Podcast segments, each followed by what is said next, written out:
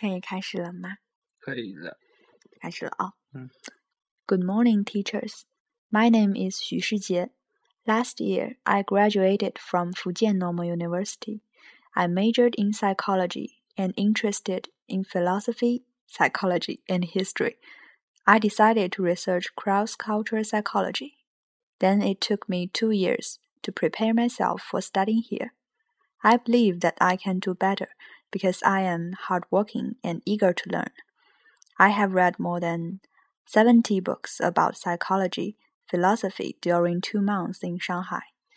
In the coming three years, I will focus on study and apply myself to press more than three papers because I want to be a psychologist as my lifelong career. 嗯，